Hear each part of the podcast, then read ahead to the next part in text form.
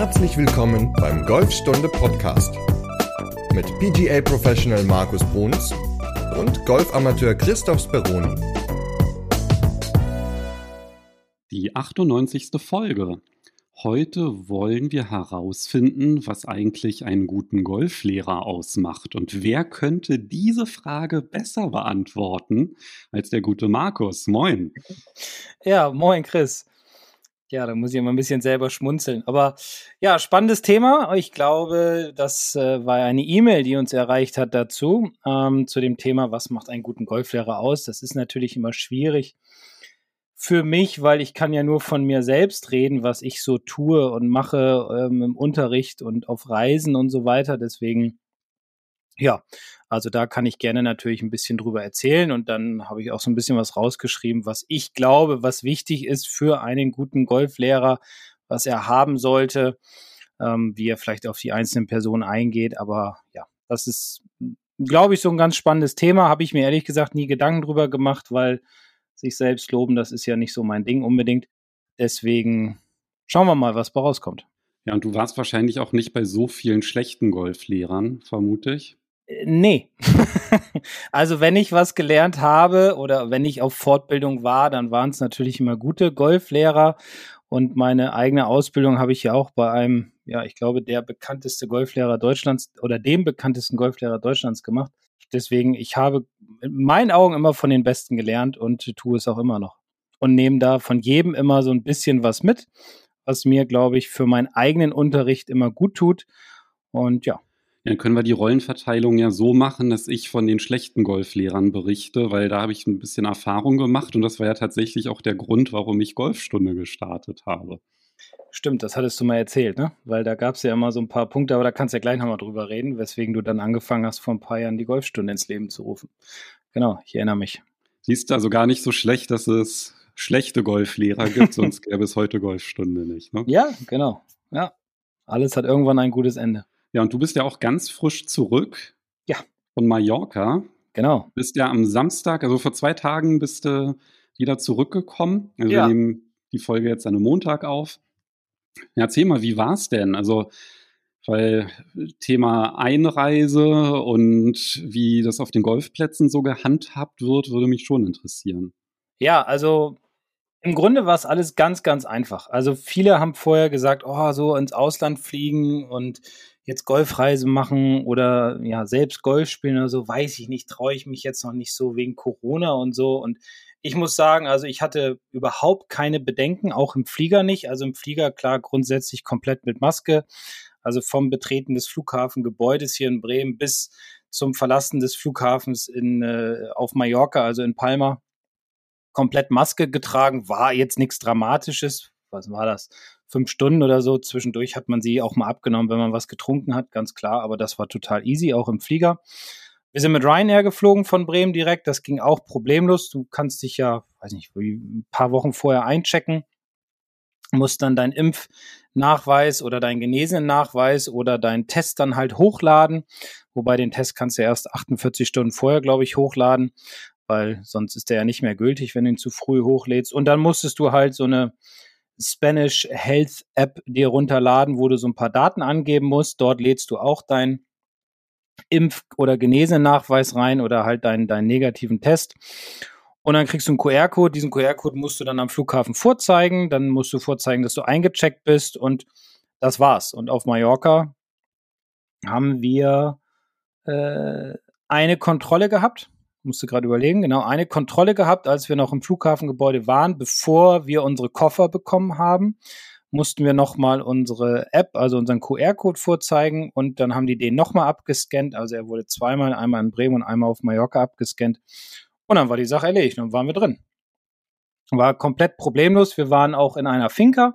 Das heißt, wir hatten dann auch überhaupt keine Probleme mit Hotel oder so und Einchecken, sondern wir sind dann in eine, wir hatten uns eine Finca gebucht und haben dann verschiedene Plätze gespielt, Pula, Sonsevera und Cap de Pera oben im Nordosten der Insel. Und ich muss sagen, es war nichts los. Also klar, Pula war ein bisschen was los, Sonsevera war auch ein bisschen was los, aber Cap de Pera zum Beispiel war tot, ja, weil da oben Calaratiada, die Ecke, die Hotels machen, haben alle dicht gemacht. Die machen über den Winter immer komplett zu.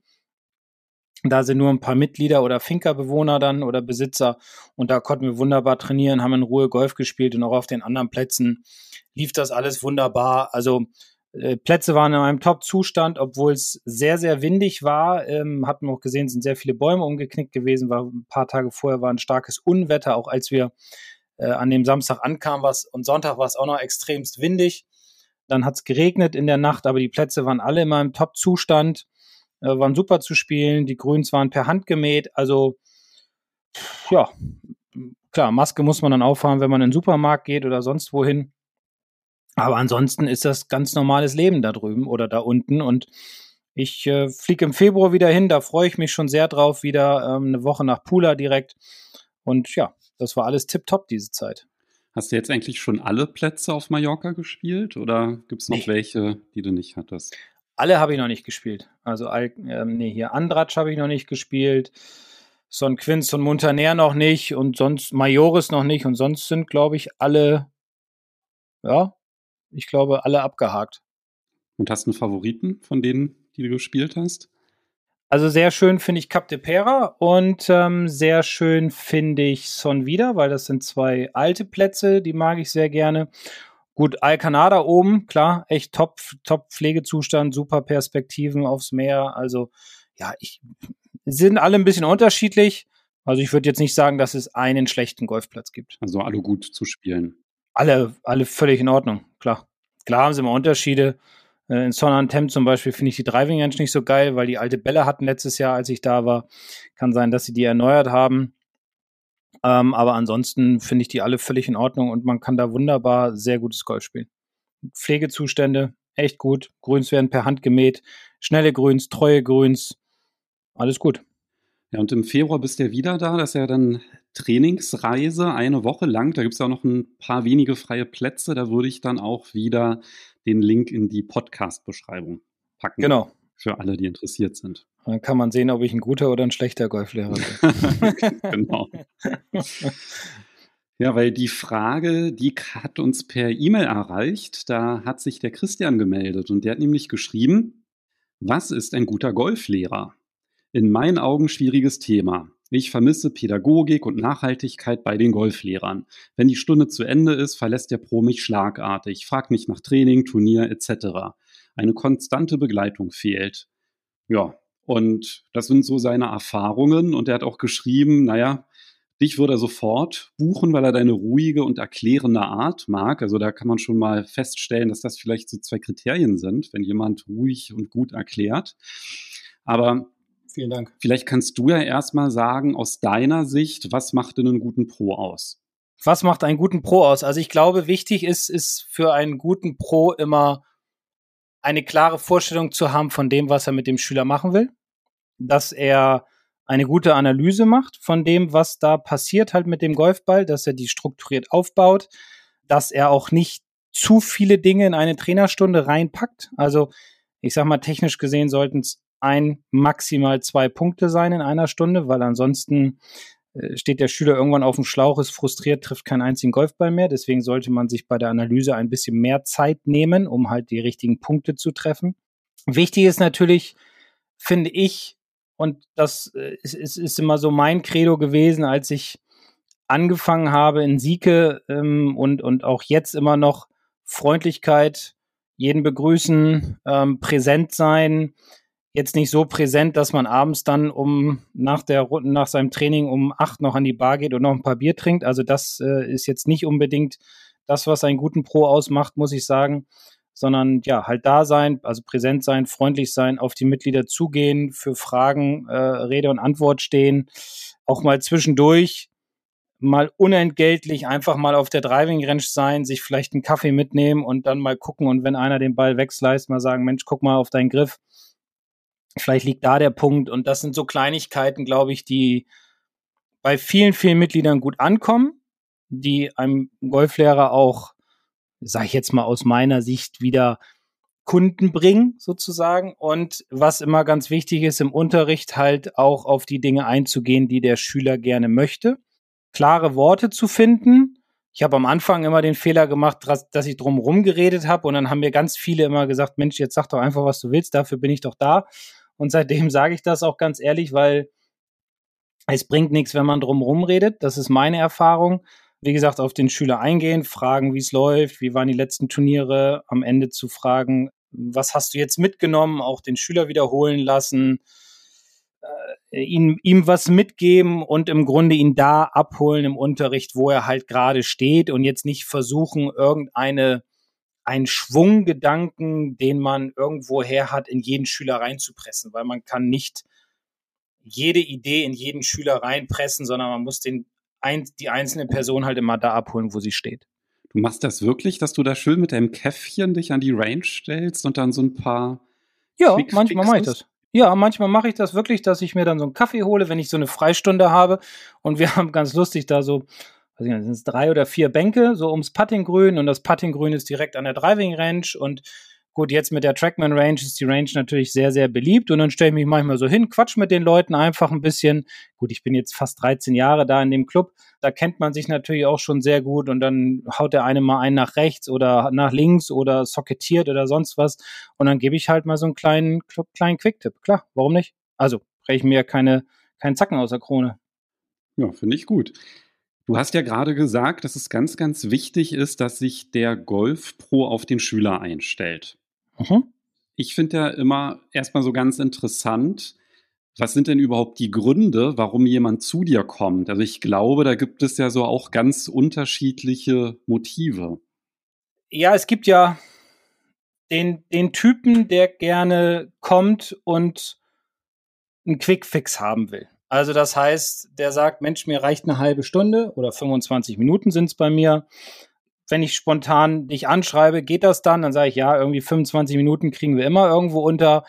So von wegen, wenn ich mal ein Problem habe, kann ich mich dann melden. So, der kommt dann und ich habe ich hab auch einen, der kommt äh, jede Woche oder sagt auch mal ab, aber der macht nicht seine 25 Minuten, sondern nach 15 Minuten sagt er, okay, ich habe verstanden, was du willst, ich habe verstanden, was ich machen soll, ich trainiere das jetzt diese Woche und nächste Woche sehen wir uns wieder. Du musst mir jetzt nicht noch die nächsten 10 Minuten beim Bälle äh, schlagen zugucken. Also diesen Typen gibt es halt. Es gibt halt auch den Typen, der sagt, ich möchte jede Woche eine Dreiviertelstunde, du sollst jeden Schlag korrigieren, wo ich dann sage, nein, das funktioniert so nicht da muss ich dann schon immer so ein bisschen einlenken oder mit ihm dann drüber reden und sagen, also ich kann dir beim Bälleschlagen zugucken, wenn es eine Überhand nimmt an Fehlern oder immer derselbe Fehler kommt, dann greife ich ein. Ansonsten spulen wir unser normales Programm ab. Das sind dann aber auch Leute, die schon seit Jahren dann kommen halt. Es gibt auch Leute, die kommen alle 14 Tage, alle drei Wochen, alle vier Wochen. Die wollen dann genügend Zeit zwischen den Stunden haben und für sich selbst trainieren. Es gibt auch viele, die sagen, oder, oder ja, im Moment war es ein bisschen weniger. In den letzten Jahren waren es einige, die gesagt haben, Mensch, ich würde gerne einmal im Monat mit dir drei Stunden auf den Platz gehen. Also da gibt es ganz viele verschiedene Typen.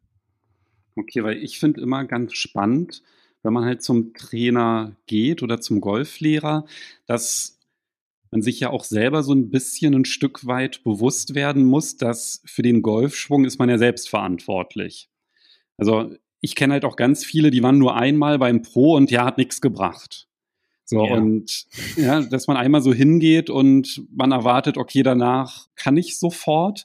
Und da muss man sich halt auch bewusst sein. Und das finde ich nämlich ganz gut, was du gesagt hast mit diesen Quick Fixes. Weil wenn man halt kontinuierlich an seinem Schwung arbeiten möchte und sich verbessern möchte, dann ist ja diese Selbstanalyse so schwierig.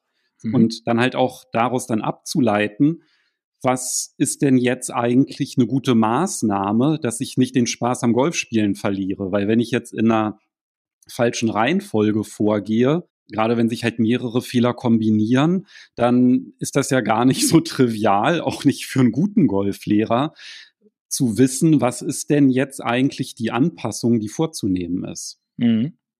Ja, also des, deswegen, es gibt ja diesen Typen, der sagt, ich möchte gerne eine halbe Stunde oder eine halbe Einheit haben und möchte dann für mich wieder ein bisschen trainieren. Der geht strukturierter vor.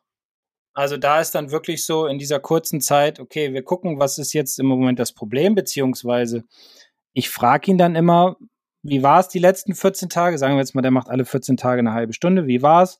Und er sagt, ja, irgendwie auf dem Platz, habe jetzt fünf Runden gespielt in der Zeit, äh, ich habe jetzt mal gerechnet, ich habe bei neun Löchern immer vier Dreiputts. Also verschenke ich vier Schläge, sagen wir mal. So, und dann wird halt geguckt, wo liegt's beim Patten dran. Und dann kann der die nächsten 14 Tage dann wieder am Patten arbeiten und kann das dann für sich, ist das dann strukturiert, also für ihn und er kann das dann für sich halt ganz gut aufbauen und hat dann natürlich auch eine, eine, ja, ein gewisses Leistungsdenken, nenne ich es jetzt mal, oder einen gewissen Anspruch auch an sich selbst und den hat er dann auch an Unterricht, dass er halt möchte, dass auf diese speziellen Punkte eingegangen wird.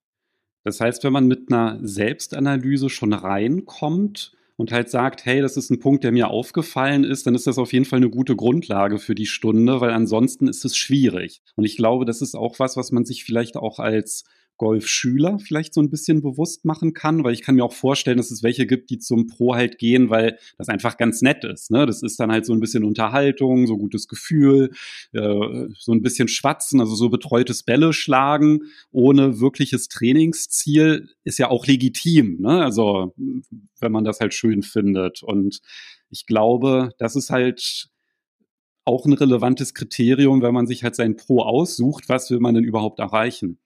Ja, es gibt ja auch viele, die kommen, die kommen zum Unterricht, weil sie es mal müssen, weil ihre Kumpels gesagt haben, Mensch, jetzt geh doch einfach mal hin zum Unterricht und, und guck mal, was man machen kann und kommen dann natürlich auch mit der Erwartungshaltung, wie du es vorhin auch erwähnt hattest, jetzt nehme ich eine Stunde beim Pro, zahle dafür Geld und danach kann ich's. Und das ist halt, das ist die falsche Vorgehensweise. Also man muss sich wirklich bewusst sein, wenn man zum Golflehrer geht, den man sich vorher aussuchen sollte, dass man dann natürlich auch Veränderungen am Golfschwung äh, vornehmen muss und der Golflehrer natürlich auch diese Veränderung vornimmt, weil sonst ist es wirklich eine Dreiviertelstunde oder 50 Minuten oder wie lange auch immer der Unterricht dann ist, ja, betreutes Bälle schlagen, sage ich mal. Und das ist dann auch eher sinnlos. Deswegen viele suchen, kommen und sagen, Mensch, ich würde gerne mal eine Stunde machen ich habe das und das Problem, ich möchte gerne mal gucken, ob wir zusammenpassen.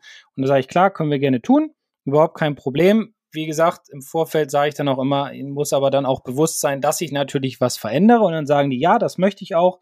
Und das sind eigentlich so die Schüler, die ich am liebsten habe, weil dann arbeitet man gut zusammen. Und dann wissen die auch, woran es liegt, dann gehen die auch mehr drauf ein, auf sich selbst, dann versuchen die auch mehr diese Dinge umzusetzen und trainieren dann auch, wenn sie dann wiederkommen, natürlich in den nächsten zwei, drei, vier Wochen nur an dieser an dieser einen oder an diesen zwei Dingen, um halt dann beim nächsten Mal zu zeigen, okay, ich habe das verbessert, was können wir jetzt noch machen, in welchen Bereich des Spiels können wir jetzt weiter oder tiefer eintauchen. Also wenn man zum Golflehrer geht, muss man sich bewusst sein, dass dieser auch was verändert.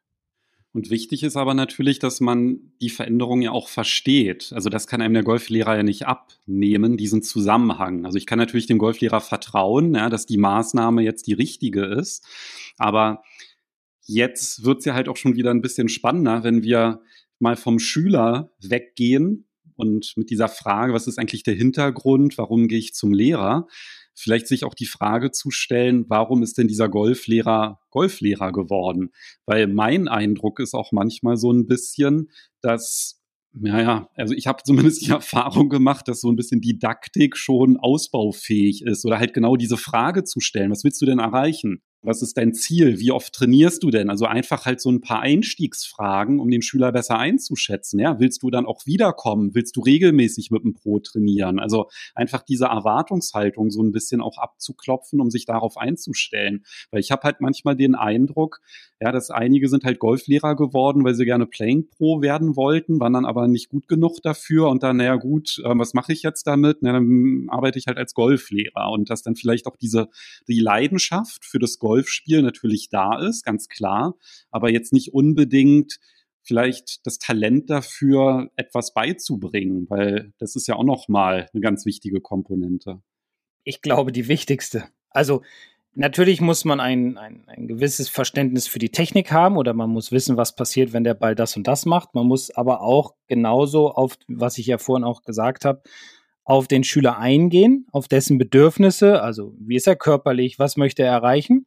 Und man muss natürlich auch das Ganze richtig rüberbringen oder ich sag mal anders, leicht verständlich rüberbringen. Deswegen, ich arbeite sehr gerne mit Bildern. Also nicht jetzt, dass ich den Leuten Bilder zeige von irgendwelchen Tourspielern, so musst du das machen, weil das geht nicht, weil ein Tourprofi hat einen komplett anderen Körper als ein Clubgolfer. Der Tourprofi trainiert ganz anders, es ist sein Job, der macht Fitness und so weiter. Das macht ja ein Clubgolfer eher selten, dass er sich wirklich auf diesen einen Sport komplett einlässt. Und Bilder finde ich ganz, ganz wichtig im Unterricht. Bilder sind für mich eigentlich so das, womit ich die Leute abhole, was ich ihnen, äh, ja, was ich ihnen an die Hand geben kann. Und Übungen gehören genauso dazu. Also immer zum Schluss der, Üb äh, der Schluss, zum Schluss der Stunde kriegt jeder Schüler von mir immer einen Drill an die Hand, den er dann mit ganz einfachen Hilfsmitteln machen sollte. Ob er es dann tut oder nicht, liegt dann nicht mehr in meiner Verantwortung, wenn er aus der Hütte rausgeht. Und dann muss er selbst sehen, okay, oder selbst sagen, okay, jetzt muss ich zum Beispiel mehr von innen kommen, jetzt stelle ich mir seitlich vom Golfball einen Eimer hin oder kaufe mir eine Poolnudel oder sonstiges, um halt mehr von innen an den Ball kommen zu können. Das ist dann, ja, die eigene, das eigene Ding von dem Schüler, das einfach umzusetzen. Deswegen, ich glaube, also das Rüberbringen der Dinge, die der Golflehrer von dem Schüler möchte, sind teilweise sehr schwer für einige vielleicht. Ich möchte da natürlich jetzt keinem Kollegen zu nahe treten. Deswegen Bilder helfen definitiv um und einfache Sprache. Also ich verwende seltenst die Wörter dorsal oder palmar zum Beispiel. Also dorsal, das Handgelenk, was abgeknickt ist in Richtung Unterarm oder palmar, was weggeknickt ist vom Unterarm, weil das einfach, weil meine Erfahrung, das habe ich am Anfang immer gemacht, als ich angefangen habe, Golf, also als selbstständiger Golflehrer zu arbeiten, habe ich diese Wörter benutzt und die meisten Leute wissen gar nicht, was es ist. Deswegen zeigen, in einfacher Sprache rüberbringen, die ganze Geschichte und gewisse Bilder mitgeben und wie gesagt, ein, zwei Dinge pro Einheit äh, helfen, sollten helfen, den Schüler oder beziehungsweise den Ball natürlich besser äh, zu treffen und auch gerader schlagen zu können. Wenn du von Bildern sprichst, wie intensiv arbeitest du eigentlich mit der, mit dem Bild des Schwungs des Schülers, also mit einer Videoaufnahme, um zu zeigen, wie der Schwung ausgeführt wird? ich arbeite mit Trackman und ich habe beim Trackman zwei Kameras äh, übers Telefon oder zwei Telefone dann, zwei, zwei iPhones äh, stehen. Die habe ich aber nicht die ganze Zeit an. Ich zeige dem Schüler nicht in der kompletten Stunde die Schwünge. Ich zeige ihm am Anfang und zum Ende immer mal einen Schwung oder auch mal zwischendurch, ganz klar. Das nutze ich auch. Ich habe, wie gesagt, meine Mirror Vision App, die ich ja sehr gut finde. Die habe ich auch auf meinem, meinem normalen Telefon. Die, das nehme ich immer mit, wenn wir zum Beispiel putten oder chippen oder pitchen oder bunker. Da nehme ich auch immer mal einen Schwung auf und zeige ihm den am Anfang und dann zum Schluss nochmal. Ich habe nämlich bei vielen Leuten die Erfahrung gemacht, dass sie dann sich immer an der Ebene orientieren und dann sehr, sehr starken Ebenenfetischismus betreiben und dann gar nicht mehr über die wichtigen Dinge nachdenken, wie zum Beispiel eine gerade Schlagfläche im Treffmoment oder den Griff oder sowas und versuchen dann so Eigenanalyse im Unterricht zu betreiben. Und ich sag mal, 90 Prozent der Schüler, die ich habe, sagen, das finde ich gut, dass wir nicht nur mit Video arbeiten, sondern auch viel mit Eigengefühl, viel halt mit den Zahlen vom Trackman. Ich erkläre nicht immer alle Zahlen, sondern nur die relevanten Zahlen, weil aus meiner Sicht ist das sonst wieder zu viel in den Schüler reingepumpt. Der hat zu viel Information, die er dann verarbeiten muss und konzentriert sich, wie gesagt, vielleicht nicht auf das Wesentliche. Und deswegen, Video ist top, gar keine Frage, sollte man auf jeden Fall nutzen, aber nicht unbedingt die ganze Zeit anhaben. Meine Meinung. Aber ist schon ein wichtiges Kriterium, oder? Ja, also wenn definitiv. jemand komplett ohne Video arbeitet, also das war zum Beispiel meine Erfahrung. Also ich kann ja vielleicht mal so ein bisschen berichten, wie so meine Erfahrungen mit Golflehrern sind. Ja, also bei mir war das dann halt so, dass ich das dann irgendwie zum Geburtstag geschenkt bekommen habe, ne, als ich angefangen habe, ja, hier Stunde beim Pro oder so. Und bin ich halt hingegangen und er fragte mich dann, ja, was willst du denn verbessern? Und meine ich, ja, keine Ahnung, ja, ich war da auch noch nie auf dem Platz gewesen, also außer zur Platzreifeprüfung oder so, ja, also das war dann halt, dass ich dann halt, ja, dann so trainiert habe, ich habe halt noch gar nicht so richtig gespielt, ne, und dann meinte der auch, ja, schlag doch mal ein paar Bälle, ist ja auch, finde ich, in Ordnung. Und dann hat er halt gesagt, ja, dann versuch mal Folgendes, aber ich weiß nicht, ob ich da vielleicht nicht richtig zugehört habe oder das vergessen habe, aber mein Eindruck war, dass ich das überhaupt nicht einordnen konnte, was der mir gesagt hat. Also ich wusste nicht, warum ich das machen soll. Und das ist dann natürlich ein bisschen schwieriger, weil mir einfach da diese Grundvorstellung gefehlt hat. Also ich wusste dann auch gar nicht, was die Schwungebene ist oder so. Und ich finde es immer total schwierig, wenn man gar keine Grundvorstellung von irgendetwas hat, dann da eine Übung dann auch einordnen zu können. Ja, warum achte ich denn jetzt auf diesen Aspekt und dass man das einfach halt in diesem Ziel hat, weil ich kann mich noch nicht mal dran erinnern, was das war, dieser Punkt. Ja, und das ist ja eigentlich relativ schlecht, wenn man dann irgendwie danach gar nicht weiß, wie mache ich weiter. Ich wusste dann halt diese eine Übung, aber das hat dann auch gar nichts gebracht und war dann halt ziemlich frustrierend. Wie machst denn du das, wenn jemand zu dir kommt und gar keinen Plan von irgendwas hat? Also nochmal, um aufs Video zurückzukommen, Video ist definitiv der, mit Trackman oder Flightscope, wie auch immer, der wichtigste Punkt im Golfunterricht. Also ich glaube, jeder Golflehrer sollte das zumindest über seine Telefone sind ja heutzutage richtig gut. Die, die äh, haben ja eine sehr, sehr gute Kamera. Also das reicht ja eigentlich auch, wenn man natürlich ein Scope-System hat oder sonstiges, natürlich nochmal eine Nummer besser definitiv mit Video, um halt ein Bild zu haben von dem, was der Schüler tut und um ihn das auch äh, zeigen zu können. Weil ansonsten ist es wie bei dir, dass man halt dasteht und, und gar nicht weiß, was man eigentlich zu tun hat. So, also das ist, ja, sonst, sonst geht der Schüler halt raus und sagt, ja gut, jetzt hat er mir ein bisschen was erzählt, aber verstanden habe ich nichts, ich habe keine Bilder vorm Auge, deswegen also Video ist für mich immer ein Kriterium äh, an einem guten Golflehrer. Jetzt habe ich ehrlich gesagt gerade deine Frage vergessen. Ja, alles gut. Ich hätte jetzt auch nachgehakt. Ja. Und zwar, ich beschäftige mich ja auch, wenn ich nicht gerade Golf spiele oder hier im Podcast bin, beschäftige, beschäftige ich mich ja auch sehr intensiv mit dem Thema Lernen. Und zwar speziell jetzt mit dem Thema Mathe lernen in der Schule. Und da ist es zum Beispiel so in der Mathematik, da gibt es drei unterschiedliche Darstellungsebenen. Und ich versuche mal die Analogie da so ein bisschen zu finden. Und zwar gibt es zum Beispiel die symbolische Ebene.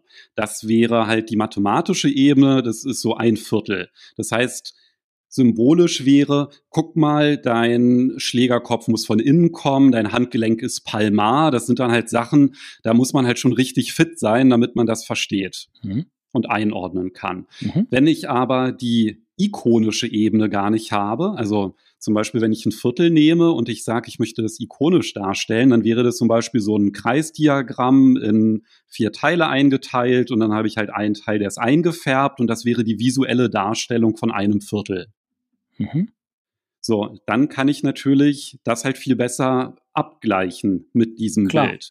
Das wäre dann, der Golflehrer macht etwas vor, der zeigt mir, wie es richtig wäre. Ja, und dann erzählt er mir, wie das ist, und dann arbeitet der halt auf diesen beiden Ebenen. Und für mich wäre dann die Aufzeichnung des Videos, das nennt sich dann in der Didaktik die enaktive Ebene. Das ist halt eine ganz konkrete Darstellung. Das wäre bei den Brüchen, wenn ich zum Beispiel eine Pizza nehme, in vier Teile schneide und sage, hier ist ein Teil von der Pizza und dieser Teil ist ein Viertel. Ja, dann hätte ich wieder diesen Bezug dann zur symbolischen Ebene.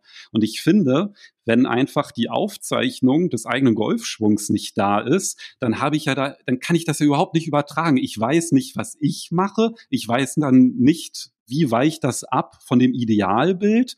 Und dann kann ich natürlich auch nichts anfangen mit irgendeinem Hinweis, was ich tun soll, weil ich ja meine Ausgangssituation gar nicht sehe. Also deswegen ist eigentlich so meine Meinung, ja, wenn der Golflehrer dir nicht mal den Schwung zeigt, wie der aussieht, dann kannst du eigentlich gerade als Anfänger den Rest der Hinweise komplett vergessen. Ja, definitiv, weil du musst ja wissen, was hat sich verändert. Also deswegen vorher, nachher wie gesagt, man muss nicht die ganze Zeit immer das Video laufen haben, aber vorher, nachher definitiv, damit man am Ende der Stunde weiß, okay, erstens, was hat sich verändert, was hat sich verbessert in der Bewegungsfolge, in dem Bewegungsablauf und dass man dann auch ein Bild vor seinem inneren Auge hat, wenn man jetzt sich dann auch mal selbst zum Beispiel aufnimmt und man geht raus und baut sein Stativ auf mit seinem Telefon, nimmt sich auf und sieht dann, okay, oben äh, ist das Handgelenk meinetwegen in dieser äh, Palmarenbeugung. Das soll es nicht sein, weil dadurch haue ich den Ball zu weit nach links zum Beispiel, also in dieser weggebeugten Handgelenkstellung. Und das muss ein bisschen mehr in der anderen sein. So kann man sich ja auch selbst immer ganz gut kontrollieren. Ähm, ja, deswegen also Video unabdingbar, definitiv. So, das wäre der eine Punkt. Also das wäre so meine Einschätzung als Anfänger, darauf zu achten. Ja. Und ich kann mich dann aber auch an Erfahrungen erinnern, da habe ich mich dann schon ein bisschen intensiver damit ausgesetzt, äh, nicht aus, auseinandergesetzt mit dem, mit dem Golfschwung. Mhm. Und ich hatte halt das Problem, dass meine Bälle typischerweise nach rechts gekurvt sind, werden sich auch viele wiederfinden und ich wusste aber nicht, woran das liegt.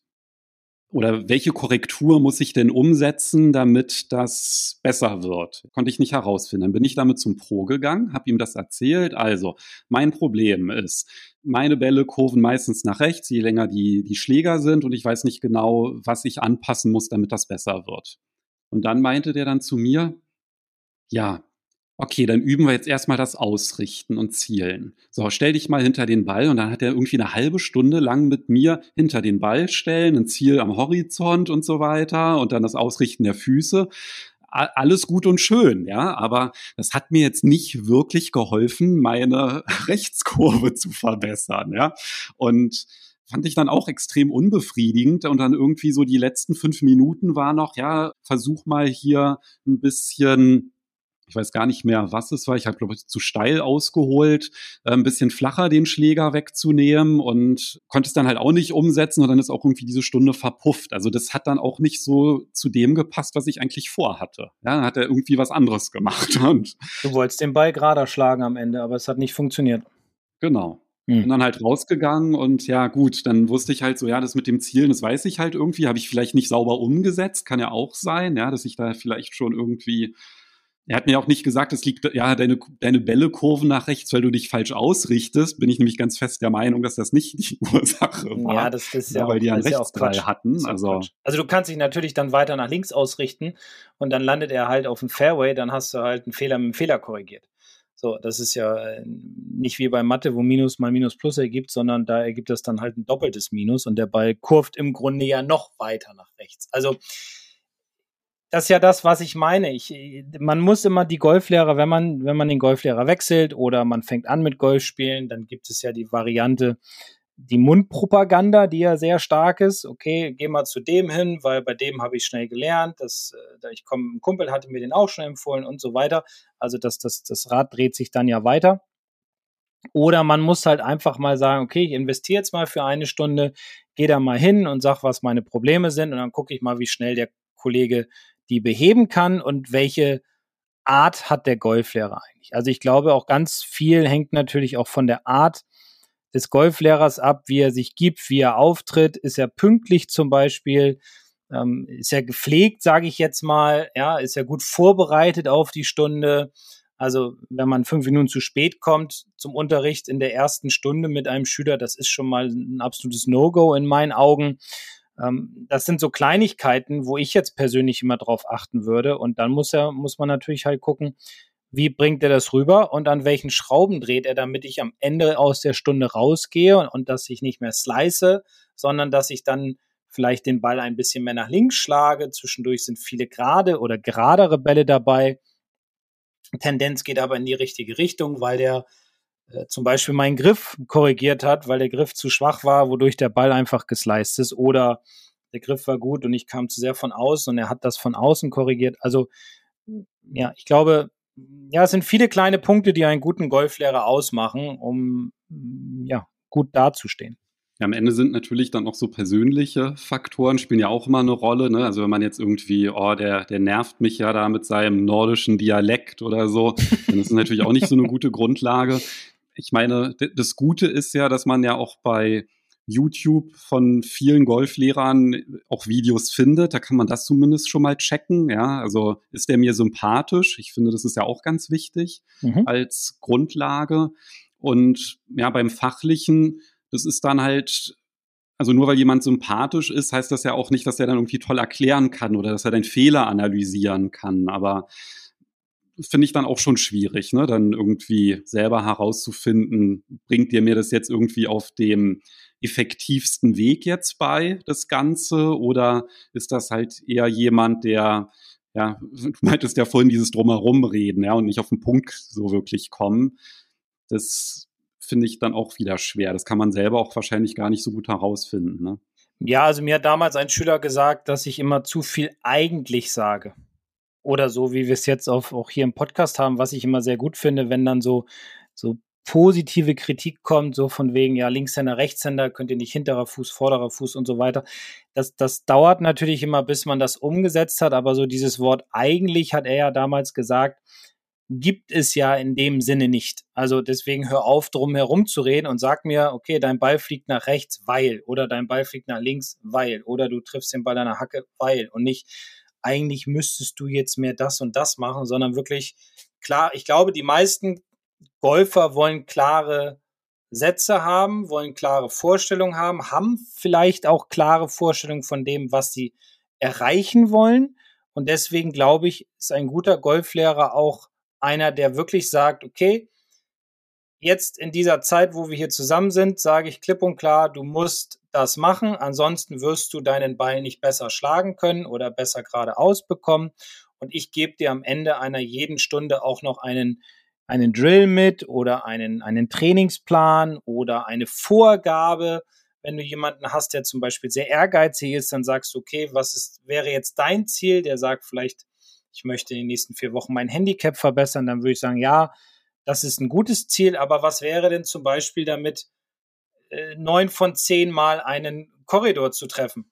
Ja, beim Pitchen zum Beispiel, wenn man Pitchen trainiert hat, sowas. Das können ja auch gewisse Ziele sein. Ich glaube, wenn ein Golflehrer, so wie der Christian ja geschrieben hatte, die Stunde ist vorbei, der Golflehrer geht und gibt mir keine Aufgabe mit. Ich glaube, dann fehlt es komplett an Nachhaltigkeit für den Schüler, der dann gar nicht mehr weiß, was soll ich eigentlich tun? Ich möchte ja gerne was machen. Was soll ich denn jetzt bis zur nächsten Stunde eigentlich trainieren oder was soll ich da tun, äh, um mich zu verbessern? Welche Aufgabe gibt er mir in die Hand und so weiter? Oder welche Ziele setzt er mir und ich als ehrgeiziger Golfer möchte das gerne umsetzen? Das ist ja das, was ich auch meinte, auf den Schüler eingehen. Das Miteinander ist natürlich ganz wichtig, diese Chemie, damit halt ja am Ende auch ein gutes Ergebnis bei rauskommt. Ich glaube, die Kommunikation ist auch ganz wichtig dabei, auch, auch, auch, von Seiten des Schülers. Also wenn jemand sagt, bitte verwende eine klare Sprache, dann ist, ist ja erstmal, finde ich, ein gutes Feedback. Umgekehrt ist es ja halt auch so, dass man zum Beispiel sagen kann oder auch bitten kann, kannst du vielleicht mal die Körperstelle mal anfassen oder meinen Arm, wo sollen denn meine Hände jetzt hin? Also wohin soll ich schwingen? Ja, auch, weil es gibt ja auch Lehrer, die sich dann vielleicht gar nicht so trauen, ja, den, den Schüler dann zu berühren oder so. Und das finde ich halt auch immer noch so ganz wichtig, dass man da vielleicht dann auch drüber redet oder der Golflehrer auch fragt. Es ist okay, wenn ich mal ne, den, den Schläger dahin bewege, wo er eigentlich hin soll, damit du den Unterschied spürst und so. Das finde ich eigentlich auch immer noch ganz gut, wenn das so im Dialog stattfindet. Ja, führen ist ja so ein Thema. Gerade in den letzten anderthalb Jahren war es natürlich ein bisschen schwieriger aufgrund der Corona-Situation. Aber grundsätzlich, ja, jetzt wird es ja leichter, die meisten sind ja geimpft. Sollte es immer so sein, dass der Schüler, äh, dass der, Entschuldigung, dass der Lehrer nicht oder der Pro nicht nur zeigt und erklärt, sondern auch mit dem Schüler zusammen die Bewegung durchgeht egal was das jetzt ist und wenn es darum geht, die Hände mehr vor den Ball zu kriegen, dass der Lehrer halt weiß, wo setze ich an, ja, was darf ich berühren von dem Schüler? Es ist im Grunde nur der Schläger und die Hände. Dann führe ich ihn halt in die Position, dabei erklären, den Schüler dann auch, auch mal, also ihm dann auch mal nicht erklären während des Führens, sondern mal sagen, komm, wir machen das jetzt drei, vier Mal zusammen und du fühlst einfach mal nur, ich sag mal nichts dazu, sondern du fühlst mal nur, was sich da gerade bewegt, wo deine Hände gerade sind, was der Schläger tut und so weiter. Ich glaube, das ist auch ein ganz, ganz wichtiger Punkt, der einen guten Golflehrer ausmacht, dass er halt, ja, auch dem, auch dem Schüler dieses Gefühl gibt, wo muss der Schläger sein, wo sind die Hände, die Hüfte, die Arme und so weiter, äh, indem er ihn halt führt. Um letztendlich das Gefühl auch zu verstärken. Ja, klar. Und einfach weiß, wie muss sich das anfühlen. Das finde genau. ich ist ein ganz, ganz wichtiges Feedback, das nicht nur verbal, sondern dass man es halt auch entweder fühlt oder dann auch sieht, ja, indem dann zum Beispiel mit Hilfsmitteln gearbeitet wird, die auch ein optisches Feedback geben. Ja, oder, oder halt stark durch Übertreibung. Übertreibung hilft ja auch. Ja, man glaubt ja immer als Schüler, wenn, oh, jetzt zeigt er mir das so übertrieben und wir machen das so übertrieben, jetzt nicht, dass ich dann in dieses krasse Gegenteil verfalle. Und wenn man den Schüler dann mal einen Schlag mit dieser Übertreiben, Übertreibung schlagen lässt und den dann aufnimmt und ihm dann zeigt, dann sieht der Schüler tatsächlich, oh, ich habe gar nicht übertrieben. Ich bin ja immer noch, komme ja immer noch zu sehr von innen oder so, keine Ahnung. Oder meine, linke Hand oder meine vordere Hand ist nicht weit genug rüber gedreht, sodass ich drei Knöchel sehe, sondern ich sehe nur zwei. Aber es fühlte sich halt extrem übertrieben an. Also deswegen, Video ist wieder wichtig, gerade nach einer Korrektur Video zu zeigen. Übertreiben den Schüler übertreiben lassen, Drills, auf ihn eingehen, freundlich sein. Ja, gibt eine ganze Menge Punkte, die einen guten Golflehrer ausmachen. Du hast ja eingangs gesagt, dass du deine Ausbildung bei einem der besten und bekanntesten Golflehrer Deutschlands gemacht hast. Das war ja beim Oliver Heuler. Mhm. Und bei dem hatte ich ja auch mal eine Trainerstunde. Der hatte mich nämlich mal zum Flesensee eingeladen.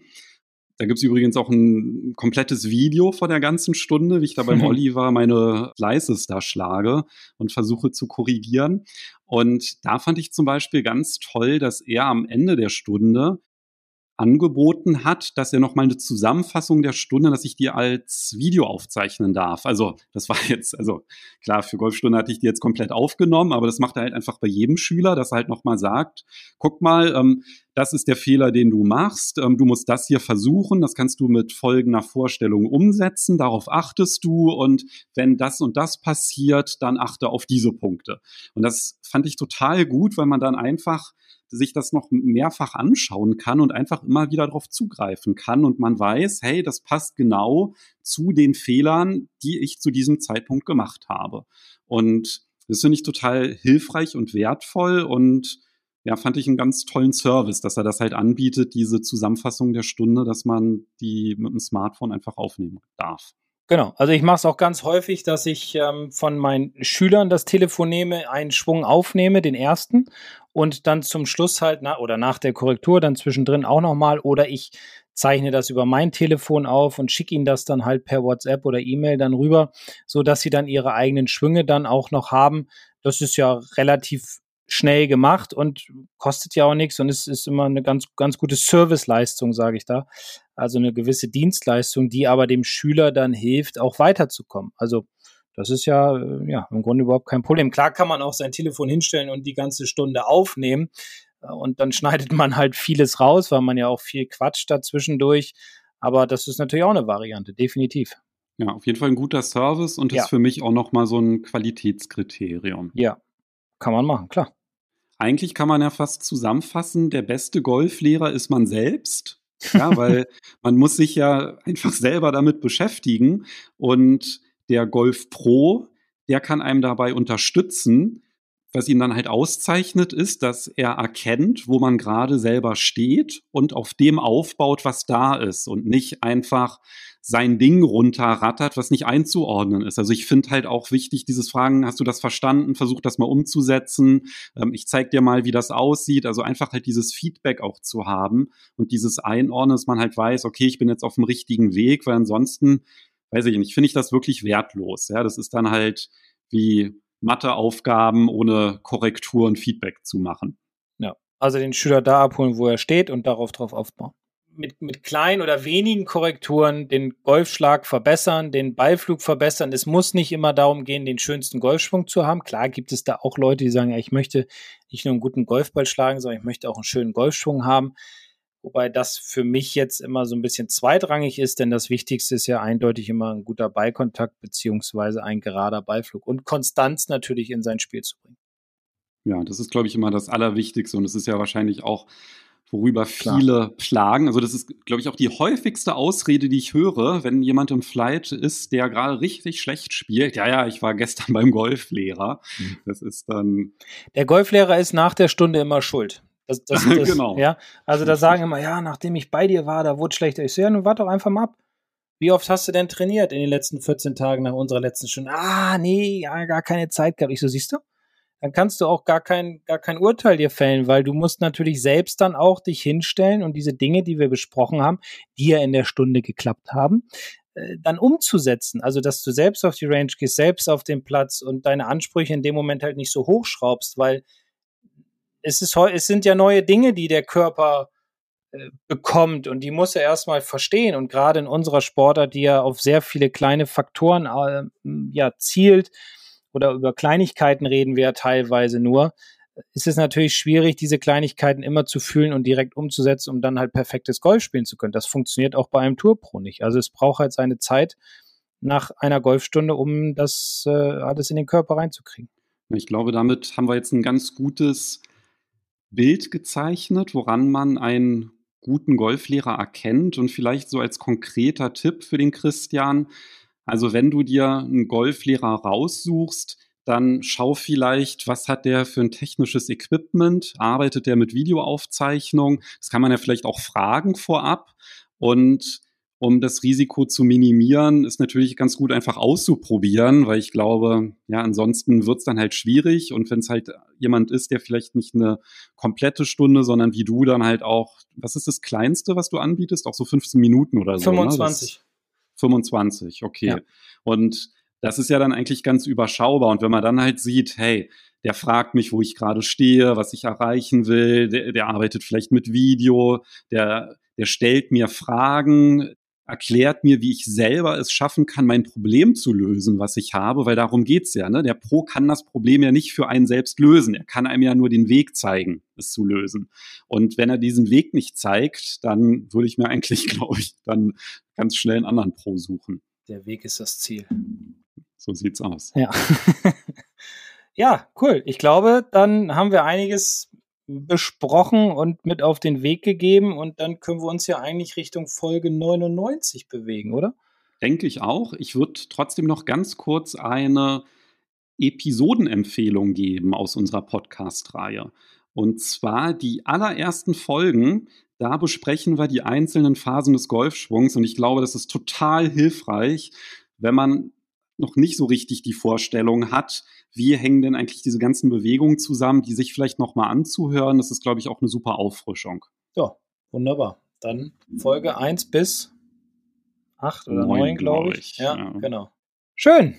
Sehr gut. Ja, dann, wenn du jetzt nicht noch was zu Golflehrern zu sagen nein. hast, nein, dann können wir mal den Blick auf Folge 99 wagen. Worum geht es denn da? Ja, da kam ja auch eine Frage, ähm, die uns ja, zugeschickt wurde. Und die Frage ist, was ist denn parametrisches Schlagen, beziehungsweise was muss ich tun, um parametrisch schlagen zu können? Und darüber reden wir dann in Folge 99. Ja, und was das auch bringt, parametrisch das zu auch, schlagen. Natürlich. Also, das auch noch. Dann bin ich mal gespannt auf ja. Folge 99. Auch eine spannende Sache. Genau, ich auch. Also, bleibt gesund und munter und dann hören wir uns in Folge 99. Bis dahin. Tschüss. Ciao.